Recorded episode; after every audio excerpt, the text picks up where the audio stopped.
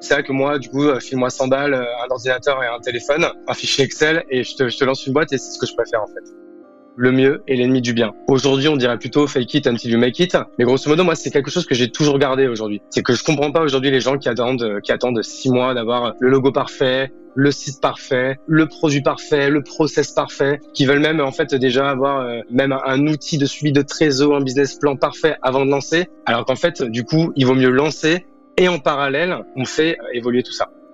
À un moment donné, il faut juste le faire. Les gens, ils savent très bien comment en fait faire décoller leur business. Il suffit juste de prendre leur téléphone, ils savent à qui ils doivent vendre, il suffit juste de faire une liste, de les appeler et de vendre. Et ça va pas marcher la première fois, ça marchera un peu mieux la deuxième fois, la troisième fois, la quatrième fois. Après, j'avoue que si au bout de 100 fois ça marche pas, bon bah c'est que t'es pas fait pour ce boulot ou que ton produit il est pas bon. Euh, et dans ce cas-là, en effet, il faut faire autre chose. Mais ça c'est encore une autre question. Et pour le coup, je pense que c'est assez rare. Une boîte est la somme de ses compétences. Fais-la progresser et elle s'envole, laisse-la stagner et elle s'effondre. Et la meilleure façon de s'améliorer, c'est d'écouter ceux qui sont déjà passés par là. Les Jeunes Branches, c'est le podcast des entrepreneurs pour les entrepreneurs. Des entrepreneurs chez qui tout va vite, tout va loin, tout va fort. Et des entrepreneurs en quête d'humain, de croissance et de nouveauté. Au programme, des réussites, des échecs, des méthodes et surtout des tonnes d'apprentissages à appliquer le jour même sur ton projet. Alors, prépare de quoi noter et surtout, attention à la branche.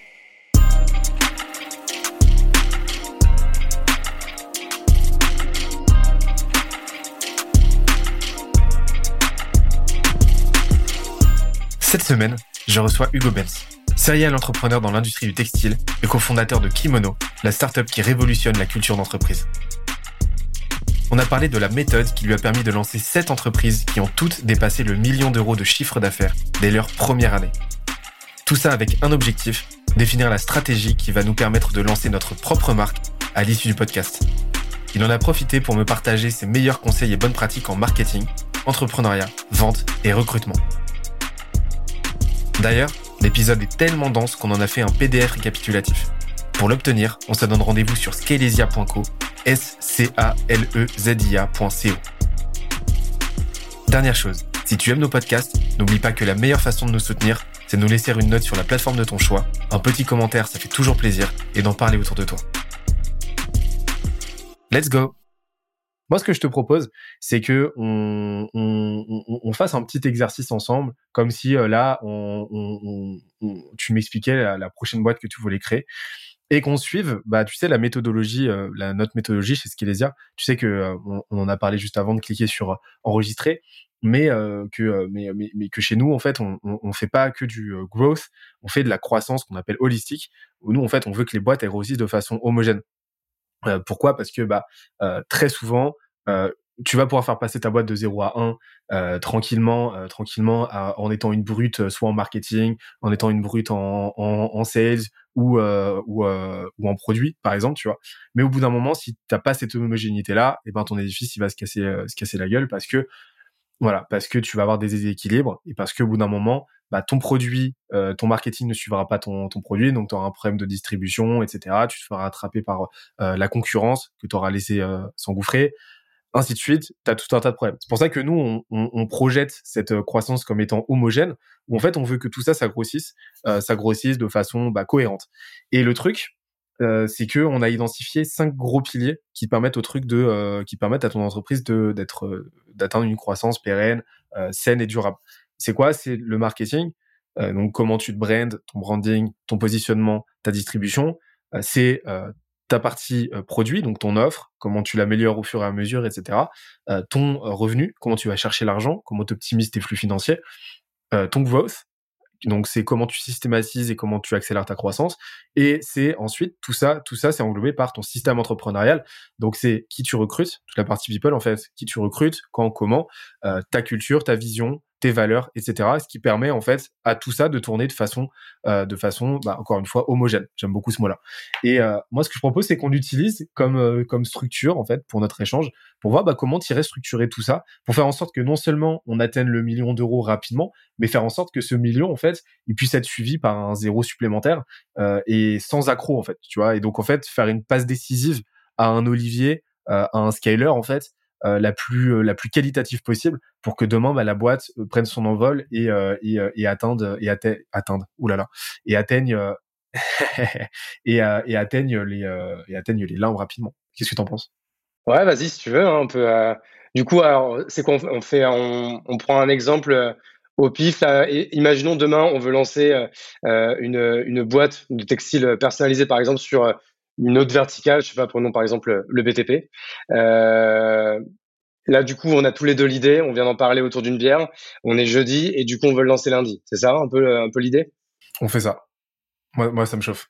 Ça marche. Euh, bah écoute, en fait, bah du coup, ce serait très simple. En fait, déjà, moi, la, la, la première, la première chose qui, en fait, c'est pas vraiment une méthode, mais encore une fois, je pense que ça fait partie en fait de, de mon ADN et de qui je suis.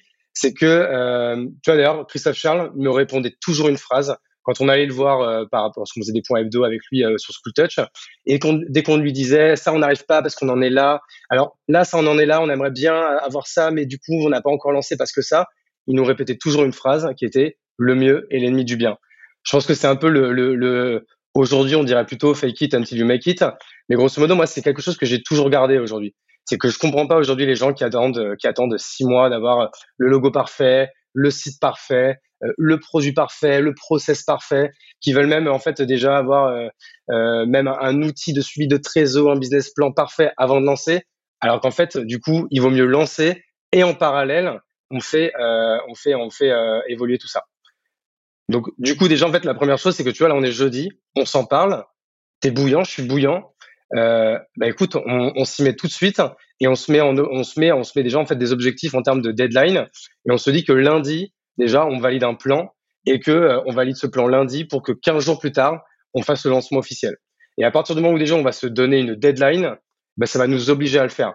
Tu vois, ça c'est une, euh, je pense c'est une loi que tu connais très bien. Tu sais, c'est la, la, un peu la, c'est la loi de Parkinson qui est une loi qui est très connue en, en productivité, qui en fait en gros elle est souvent illustrée. Enfin, moi j'illustre souvent par euh, par le par le fait que tu donnes un tu donnes un gosse qui passe son son son bac, tu lui donnes trois heures pour faire sa disserte de philo.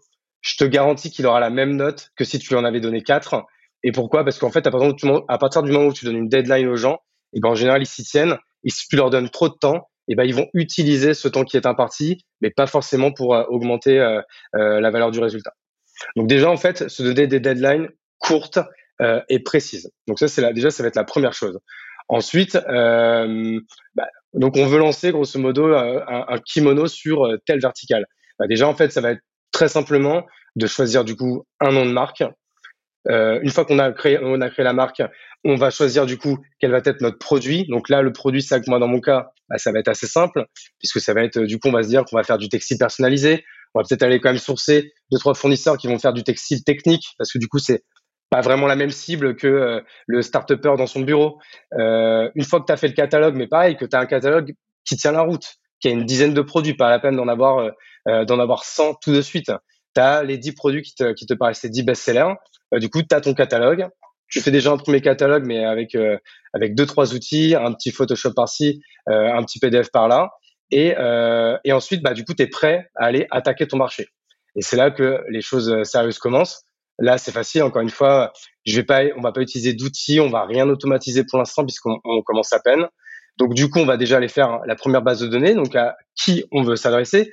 Est-ce que dès le départ, on va vouloir aller attaquer euh, les grosses boîtes du CAC 40 euh, qui sont dans le BTP. Donc, est-ce qu'on va vouloir aller chercher Lafarge? Est-ce qu'on va vouloir aller chercher euh, Bouygues? Est-ce qu'on va vouloir aller chercher ce genre de boîtes Ou est-ce qu'on va pouvoir vouloir aller chercher plutôt des boîtes qui ont une certaine taille, c'est-à-dire des tailles qui sont plutôt entre 5 euh, et 100 salariés? Ou alors même, on va aller chercher seulement les, les petits indépendants qui sont euh, euh, qu'on va trouver sur tel ou tel annuaire.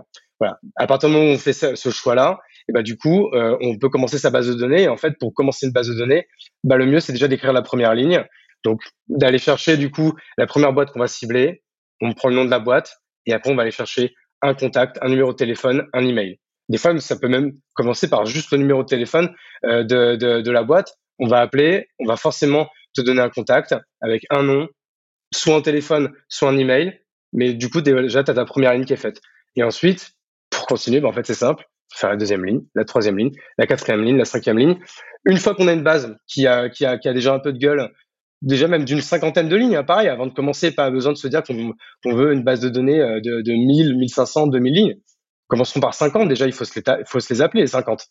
Première chose, le plus facile, on commence par un, par un premier message. Donc ça, je sais que vous, vous êtes très fort là-dessus chez, chez Scalisia pour, pour tout ce qui est message, on va dire un peu, un peu de un peu icebreaker qui, qui permettent, on va dire, d'engager la discussion et d'engager la relation avec la personne avec qui on va vouloir, à qui on va vouloir vendre quelque chose. Et ensuite, voilà, on fait un premier mail qui amène, qui amène des réponses. Euh, et ensuite, on a un mail numéro 2 et un mail numéro 3. Tout ça, on peut commencer à le rentrer dans un CRM et encore qu'on n'est même pas obligé au début. Et après, une fois les gens qui ne répondent pas, et ben, ceux-là, on les appelle et on les appelle et on les appelle. Et en fait, pour moi, en fait, on commence à automatiser seulement le jour où, en fait, on n'a même plus de temps euh, dans, la, dans, sa journée pour aller chercher d'autres clients parce que du coup, on envoie trop de mails, on, on appelle trop de personnes. Donc, du coup, il faut commencer à automatiser pour avoir de plus en plus d'appels entrants, de mails entrants. Et c'est là qu'on peut commencer le premier recrutement avec le premier sales, puis le deuxième, puis le troisième. Et ça, encore une fois, quand on applique cette méthode, bah, en fait, on arrive très rapidement à un million d'euros, puisqu'un million d'euros, ça, peut paraître beaucoup pour certains, mais en fait, c'est que 80 000 euros par mois. C'est que 20 000 euros par semaine. Donc, du coup, c'est euh, 20 divisé par 5, c'est que 4 000 euros par jour. Et si on est sur un panier moyen de 2 000 euros, bah, c'est que deux commandes par jour. En fait, une fois qu'on a ces ordres de grandeur, ça permet de dédramatiser euh, l'objectif, en fait. J'interromps l'échange 30 petites secondes pour te dire de ne pas oublier de nous ajouter une petite note des familles sur Apple Podcast ou sur la plateforme de ton choix. Tu connais la chanson, ça nous aide très fort à faire connaître euh, le podcast au plus de monde possible. Allez, on reprend. Excellent. Bah écoute, euh, masterclass, parce que là tu nous as donné un bon sommaire quoi. Moi, j'avais plusieurs questions du coup. Tu me voyais prendre des petites notes là pendant pendant que tu étais en train de discuter, en, train de en train de nous présenter tout ça. Mais euh, premièrement, alors, moi, j'avais une question, c'est euh, la question du nom, parce que ça, je sais que tu vois, ça, c'est un gros sujet. Euh, c'est un gros sujet.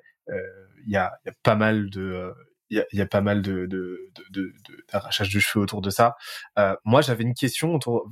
Est-ce que tu as un framework spécifique pour trouver un nom? Et, euh, et pour, euh, pour t'assurer euh, voilà, de ne pas avoir nécessité de changer par la suite puisque c'est un truc qui arrive très souvent ça nous est arrivé avec Skelesia tu vois comment tu t'en comment tu t'en tu t'en sors par rapport à ça? Bah alors je t'avoue que là malheureusement en fait j'ai pas vraiment de réponse à ta question parce qu'en fait je suis en train de chercher mais je crois que je n'ai jamais trouvé pour toutes les boîtes que je que j'ai que j'ai que j'ai je crois qu'il n'y en a pas une seule où c'est moi qui ai eu l'idée du nom je suis en train de regarder. Non, en effet, c'est jamais moi qui, qui ai eu l'idée. Donc, je sais que nous, on a une méthode là-dessus, euh, une méthode qui était propre à The Family pour euh, trouver le nom, déterminer la charte graphique. Euh, je t'avoue que je l'ai pas en tête parce que en fait, la dernière fois que je l'ai faite, c'était il y a cinq ans. Mais ça, euh, pour le coup, c'est quelque chose que je pourrais te, que je pourrais te partager. En effet, c'est vrai que c'était une méthode qui, était assez intéressante, qui permettait en fait de, de, de, de verbaliser les étapes euh, qui nous menait vers euh, vers euh, du coup le choix final. Tu vois, Kimono, c'est vrai que c'est pas sorti du chapeau, par exemple. C'était c'était vraiment l'issue d'une véritable discussion, d'un véritable débat sur les valeurs qu'on voulait qu'on voulait dénoter. Bah, en fait, de mémoire, tu vois, on voulait on voulait que, que la boîte qu'on allait monter, euh, ça respire le sérieux, euh, le, le, sens de l'honneur, le sens du combat, euh, le sens du travail. Et ça, du coup, on s'est très vite rapproché du Japon, qui en fait euh, véhicule pas mal de ces valeurs-là.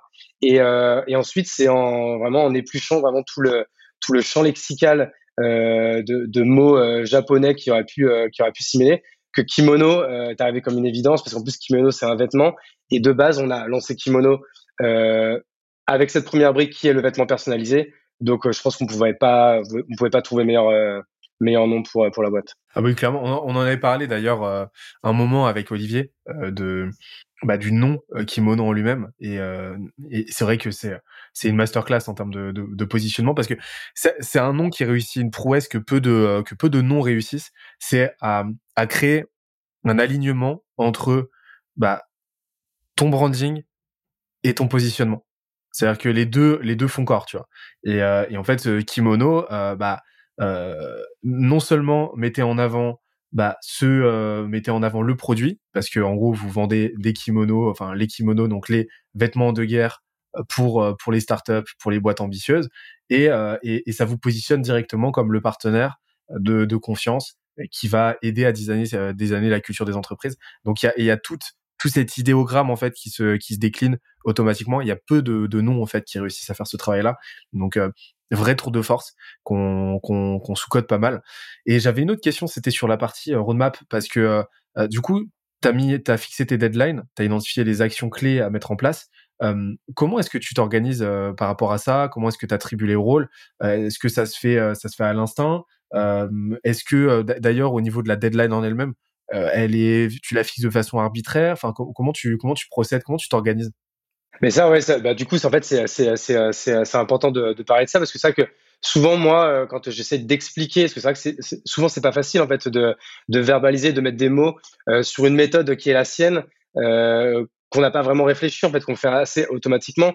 C'est ça que souvent, en fait, moi, je, je me dis qu'en fait, il y a, y a, quatre étapes. C'est qu'en fait, au début, tu as une vision et du coup, et des objectifs. Du coup, ça, c'est l'étape 1. L'étape 2, bah, du coup, c'est de la timer et de la quantifier. Donc, en fait, quand tu la time, c'est-à-dire que tu te mets des objectifs euh, timés dans, enfin, roadmappés dans le temps. Et, euh, du coup, euh, avec une liste de tâches euh, qui est propre à chaque objectif. Et du coup, quand est-ce que tu vas réaliser ces tâches? Donc, du coup, c'est pour ça que je parle beaucoup d'ailleurs dans mon playbook de, cette partie organisation et travail de l'agenda. Moi, je suis un vrai nazi de l'agenda. Je pense que je regarde plus mon agenda dans la journée que mes mails. Euh, c'est là que si je le regarde pas toutes les heures, je l'oublie. Et l'agenda, en fait, c'est vraiment mon deuxième cerveau qui va me dire quoi faire pour réussir mes objectifs. Euh, donc ça, voilà. La première chose, c'est la vision et les objectifs. La deuxième chose, c'est du coup le timer, du coup, avec une organisation dans son agenda. La troisième chose, c'est du coup savoir ce que l'on fait. Donc du coup, vraiment lister ses tâches qui sont en rapport avec chacun de, de ces objectifs. Et la quatrième chose, c'est le passage à l'action, en fait. Et donc, euh, du coup, c'est simplement le faire, quoi. Et tu as parlé d'un autre, un autre élément que je trouve, euh, que je trouve, que j'ai trouvé super pertinent, c'était euh, la notion de découpage en ordre de grandeur. partir d'un gros objectif que tu vas découper en micro en, en, en, méso objectif et ensuite que tu vas découper en micro objectif et te dire ok je vais aller chercher euh, un million de un million euh, million d'euros. Ok très bien. Sur quel laps de temps? Ok très bien. Maintenant ça représente euh, combien de combien de clients? Ça représente et ça représente combien de clients par semaine par mois par jour en fait? Et une fois que tu as ça eh ben tu, tu peux te concentrer, te concentrer sur des objectifs à la journée, à la semaine, au mois, qui te semblent beaucoup plus atteignables que ce gros monolithe informe qui est euh, le million d'euros qui, euh, qui commence déjà à représenter des exponentiels que le cerveau a du mal à se figurer. quoi. Et c'est là que tu peux te concentrer sur euh, des questions beaucoup plus terre à terre, beaucoup plus pragmatiques, qui sont, bah voilà, comme tu l'as dit, comment est-ce que je peux aller chercher deux clients par jour en moyenne, lissés sur la semaine, quoi. Et, et ça te paraît tout de suite beaucoup plus atteignable au final. Et ça, ça c'est un truc qu'on a beaucoup trop tendance à, à, oublier, tu vois. C'est, la notion de, voilà, concentre-toi sur des objectifs, découpe-les le plus possible, en fait. Non, mais carrément. Et nous, j'avoue que ce soit chez Kimono ou chez Capsule euh, notamment, bah, du coup, on utilise la méthode des OKR, donc des objectifs qui résultent, que tu connais euh, sûrement. Et du coup, en fait, bah, la, la, la méthode des, des, des, OKR, en fait, elle est très simple. Par exemple, tu vas partir d'un objectif, euh, on va parler de l'objectif de chiffre d'affaires. L'objectif de chiffre d'affaires, par exemple, on va dire c'est un million d'euros. Donc du coup, nous, on va utiliser la méthode des OKR par trimestre.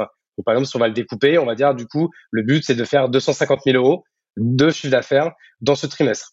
là, je parle du chiffre d'affaires. Nous, en général, les objectifs, on les, met, on les met plutôt en termes de marge, mais pas en prenant le chiffre d'affaires parce que c'est parce que c'est plus simple. Euh, ensuite, ce chiffre d'affaires, on va encore pouvoir le découper puisqu'on va peut-être dans un marché euh, bah, parler à plusieurs cibles. Donc, reprenons notre exemple. On va se dire que par exemple, on a la cible des mastodontes du BTP, on a la cible des PME et on a la cible des, euh, par exemple, des petits indépendants. Euh, on va se dire que sur ces 250 000 euros, on va se mettre un objectif, par exemple, de 100 000 euros sur les mastodontes, euh, de 100 000 euros sur les PME et de 50 000 euros sur les, sur les indépendants. Donc ça, ce sont nos trois OKR principaux avec nos trois cibles différentes. Ensuite, à l'intérieur de cet OKR, par exemple l'OKR des mastodontes, on va avoir, on va le découper ce qu'on dans ce qu'on appelle des key results, donc des KR. Jusque là, c'est assez simple. Et par exemple, là, euh, l'objectif va peut-être euh, être par exemple euh, obtenir obtenir dans le trimestre au moins un rendez-vous par jour avec un acteur, avec un gros acteur de ce marché. Donc du coup là, la, phrase, l'objectif il est simple, c'est d'avoir 20 rendez-vous par mois, donc d'avoir 60 rendez-vous dans le trimestre. Parce que ça que j'ai oublié de le dire, mais en fait, pour qu'un OKR soit OK, euh, pour qu'il soit bon et acceptable, il faut qu'il soit mesurable et quantifiable. Donc, de dire qu'on veut choper au moins 60 rendez-vous sur ce, sur ce segment-là, bah, du coup, à la fin, si on en a eu 30, bah, on pourra dire qu'on a réussi euh, ce résultat à 50%. Si on en a fait 120, on pourra dire qu'on l'a réussi à 200%. Et du coup, ça permet de piloter sa boîte euh, tout au long du trimestre. Euh, par exemple, au début avec son associé, en disant, bah, tu vois, par exemple, toi, tu es, responsable des grands comptes, on s'était mis objectif euh, choper 60 rendez-vous dans le trimestre, on est à la moitié du trimestre, on a eu que 10, bah, en vrai, qu'est-ce qui se passe? Il y a, un problème. Soit il y a quelque chose qu'on fait mal, euh, explique-moi tes difficultés, je peux peut-être t'aider, etc. Mais le fait d'avoir un objectif qui est mesurable et quantifiable, ça fait que du coup, on peut, euh, encore une fois, bah, comme son nom l'indique, le mesurer à un instant T et du coup, euh, avec des routines hebdomadaires, pouvoir ne pas se rendre compte trop tard qu'on est dans les choux au niveau des objectifs et pouvoir rectifier le tir encore à temps. Donc ça, c'est la première chose euh, euh, par rapport, enfin, pour répondre à ta question, en fait, de la manière dont, dont euh, nous, en tout cas chez Kimono Capsule et moi même dans l'ensemble de mes, de mes projets, je, en fait, on va dire, je roadmap euh, mes objectifs et je les découpe en plusieurs sous-objectifs. C'est super intéressant euh, parce que tu en mets, tu mets le doigt sur un truc qui me, qui me rend assez ouf. C'est les gens qui se concentrent exclusivement sur les outputs, tu vois, donc sur le résultat. Donc, ok, je vais aller chercher mon million d'euros, qui est un résultat que tu que tu peux pas maîtriser en fait. T'as pas la maîtrise euh, de, euh, de ton output. Tout ce que tu maîtrises, c'est euh, ce que tu y mets en fait, c'est ton input.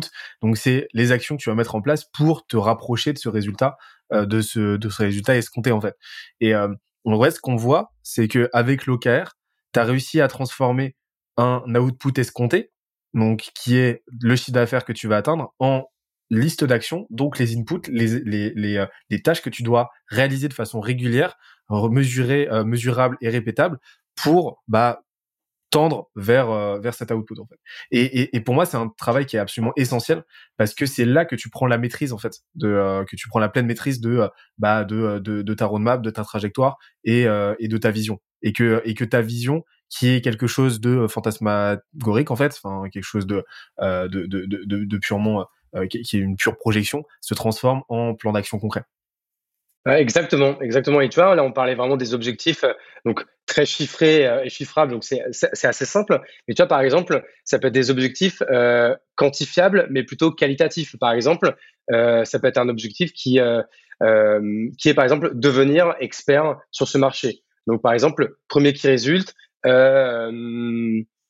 poster, poster trois fois par semaine sur LinkedIn un article en rapport avec le BTP pour, pour encore une fois devenir, enfin, montrer que je suis un expert de ce marché pour pouvoir voilà après il y a y a plein d'objectifs là-dessus hein. je vais pas t'apprendre à toi à toi les, objectifs de, LinkedIn mais du coup tu vois ça pareil c'est quelque chose qui peut être un, qui peut être un KR qui est du coup qui va être mesuré et mesurable J'espère que l'épisode t'a plu autant que ça nous a plu de l'enregistrer et le produire. En attendant le prochain épisode, on se donne rendez-vous sur scalesia.co, s c a l e z i a.co où tu découvriras des cours, des vidéos et des lives en libre accès pour t'aider à faire décoller ta boîte comme jamais. On se dit à très vite. Bye bye.